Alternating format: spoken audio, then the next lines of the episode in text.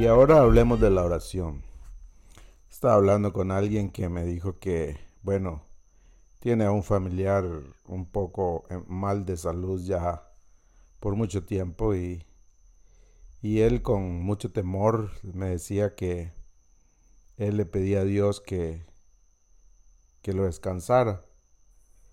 Pero al final dijo, pero yo sé que Dios va a hacer su voluntad pero yo deseo que él descanse ya porque está muy, muy mal.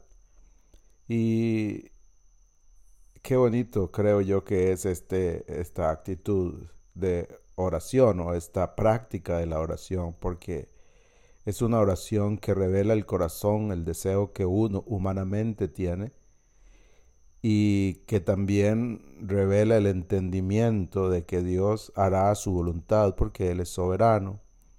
Porque la oración no es una, una manera de lograr que Dios haga lo que nosotros queremos.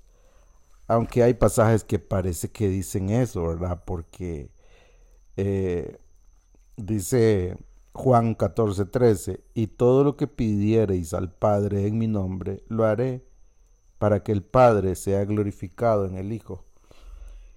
Y esta, esta oración o esta frase, este versículo, parece que dice que Dios va a hacer lo, lo que pidamos. Dice, y todo lo que pidieres al Padre en mi nombre, lo haré. Que parece que es como usted le pide al Padre en el nombre de Cristo y Dios lo va a hacer. Pero note el final que dice, para que el Padre sea glorificado en el Hijo. Para que el Padre sea glorificado en el Hijo.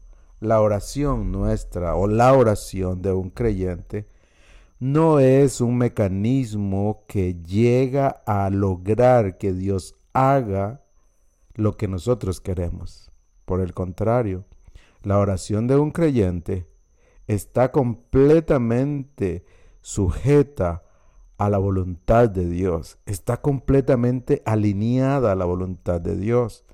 Entonces, cuando usted es un creyente, ora, pero no ora para que sea hecha su voluntad, sino que ora para que el Padre sea glorificado en el Hijo.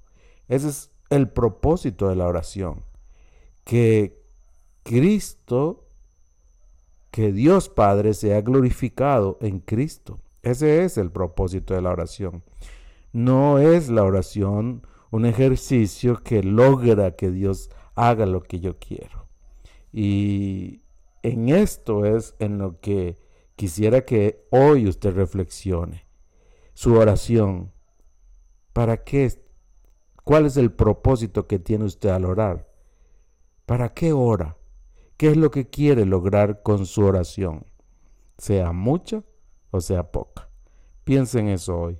Un abrazo.